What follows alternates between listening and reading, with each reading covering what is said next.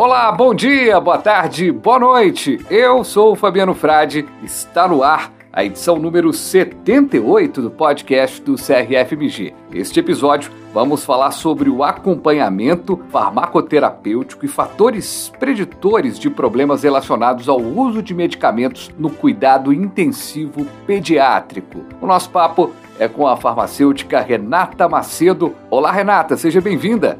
Olá.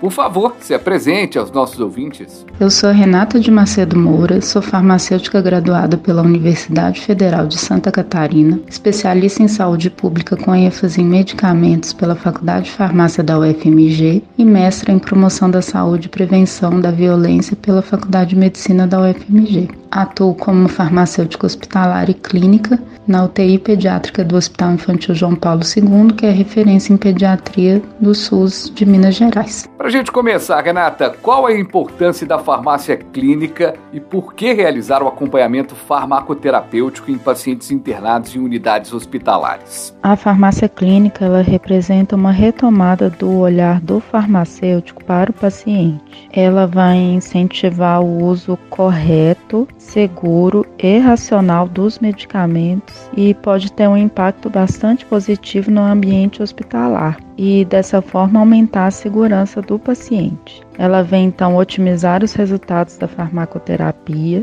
e diminuir os riscos da assistência hospitalar. Uma vez que a gente sabe que os eventos adversos relacionados ao uso dos medicamentos são um problema real bastante relevantes e bastante comuns durante as internações hospitalares. A prática da farmácia clínica ela insere o profissional farmacêutico como um ativo e responsável pelo tratamento juntamente com a equipe multiprofissional com foco então no paciente. O serviço de acompanhamento farmacoterapêutico é o serviço clínico mais completo e abrangente e trabalha com a detecção, prevenção e resolução dos problemas relacionados aos medicamentos é um dos diversos serviços clínicos que podem ser prestados em ambiente hospitalar. Na nossa experiência, nós tivemos resultados bastante animadores com acompanhamento de pacientes em cuidados paliativos e em tratamento intensivos.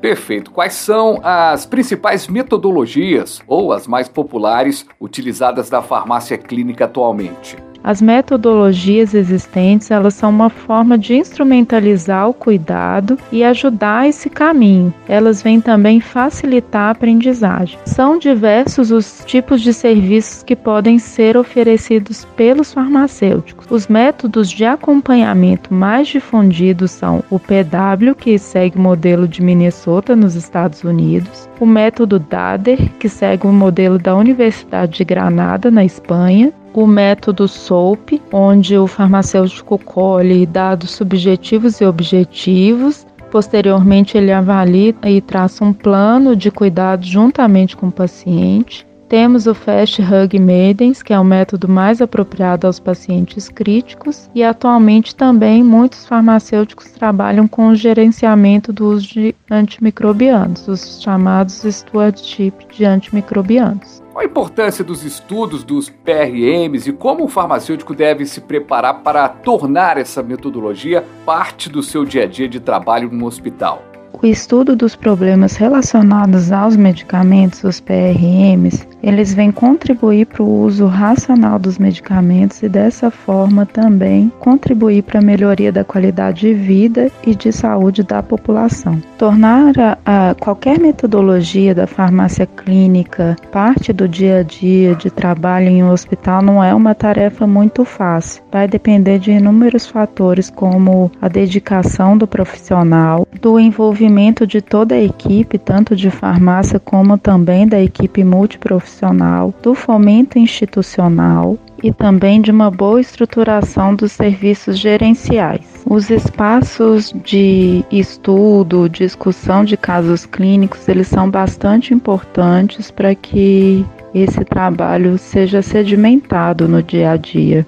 É importante que o farmacêutico participe também de cursos de atualização e aqueles que desejam uma formação mais específica, existem também os cursos de especialização, mestrado e doutorado e as residências multiprofissionais, onde o farmacêutico pode ingressar por meio do ENARE, que é o Exame Nacional de Residências e que acontece todo ano. Renata, qual é a melhor estratégia para o farmacêutico atuar numa equipe multiprofissional de saúde numa unidade de terapia intensiva pediátrica? Antes de iniciar a farmácia clínica, é necessário que, que sejam elencados os serviços clínicos possíveis de serem prestados dentro de cada realidade, aqueles que possam trazer maiores benefícios aos pacientes e à equipe, tendo em mente sempre a necessidade de continuidade daquele serviço para que a, a equipe multidisciplinar possa contar sempre com aquele profissional passado esse primeiro momento, na pediatria é necessário uma grande dedicação e atenção, uma vez que as crianças são mais suscetíveis aos PRMs devido às mudanças de maturidade de seus órgãos, de acordo com a sua fase de desenvolvimento. Também existe uma escassez de pesquisa clínica, então a gente precisa lidar com uma grande quantidade de medicamentos off-label, falta de formas farmacêuticas disponíveis em concentrações adequadas, então muitas vezes é necessário recorrer à manipulação desses medicamentos necessidade constante de cálculo de doses conforme idade, peso, área de superfície corporal e condição clínica das crianças, também que as deixam mais expostas aos erros de medicação. É importante conhecer o paciente e sua condição clínica, estar sempre atento mais uma vez aos detalhes, né, como por exemplo os antimicrobianos que sofrem expansão de volume após reconstituição. Em alguns casos é necessária a consideração dessa expansão para cálculo do volume do medicamento a ser administrado. Em alguns casos e para alguns medicamentos também é importante o cálculo de fator de correção, que é o cálculo daquele medicamento que fica retido no dispositivo de infusão, né, no equipo. Não podemos esquecer também que na UTI pediátrica os PRMs ocorrem com maior frequência, né, eles podem ocorrer com maior frequência em virtude das mudanças constantes na farmacoterapia, né, de acordo com a evolução clínica do paciente. A gente tem uma maior quantidade de medicamentos prescritos ao mesmo tempo, onde a gente inclui aí também os MPPs, os medicamentos potencialmente perigosos. E com todas essas questões levantadas, é, a gente tem que destacar então que o farmacêutico deve estar bastante preparado, não é mesmo? O farmacêutico precisa ter capacidade para tomar decisões tempestivas com qualidade, com embasamento técnico, teórico, raciocínio rápido, mesmo sob pressão, que é comum no ambiente de terapia intensiva. O farmacêutico precisa também estar integrado à equipe, conhecer a equipe, estar disponível para para realizar estudos de caso, discussões clínicas, precisa ter habilidade de comunicação. E é sempre muito importante também que ele tenha empatia, que saiba se colocar no lugar do paciente da sua família, para daí compreender melhor a realidade de cada um, né, de cada família, estabelecer uma relação de cuidado efetiva também com o paciente. Como uma equipe de farmacêuticos deve se preparar para realizar a farmácia clínica?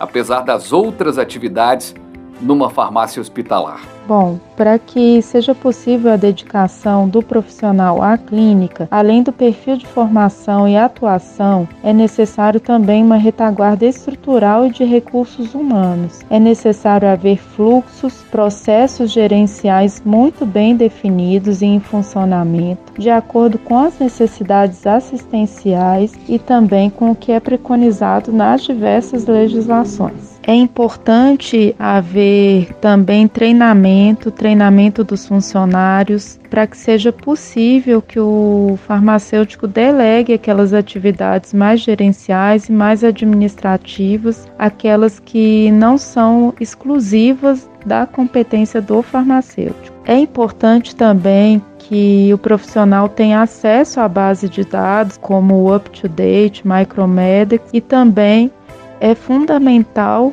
a prática clínica baseada em evidências científicas. O apoio institucional, os objetivos comuns entre toda a equipe, centrados na qualidade da assistência, são também peças-chave para o bom funcionamento da farmácia clínica. Perfeito! Conversamos com a Renata Macedo Moura sobre acompanhamento farmacoterapêutico no cuidado intensivo pediátrico. Ela que é especialista e mestre em saúde pública, atua como farmacêutica pediátrica no Hospital João Paulo II. Muito obrigado, viu? Agradeço ao CRF pelo convite e por esse trabalho tão importante de valorização do profissional, do SUS e da saúde pública. Estou muito feliz de poder fazer parte desse espaço também aqui junto com vocês e mando um grande abraço a todos e o meu muito obrigada.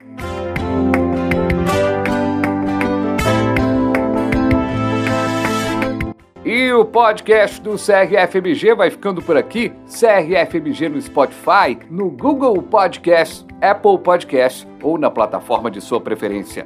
A gente volta na próxima semana com muito mais informação e comunicação. Um abraço!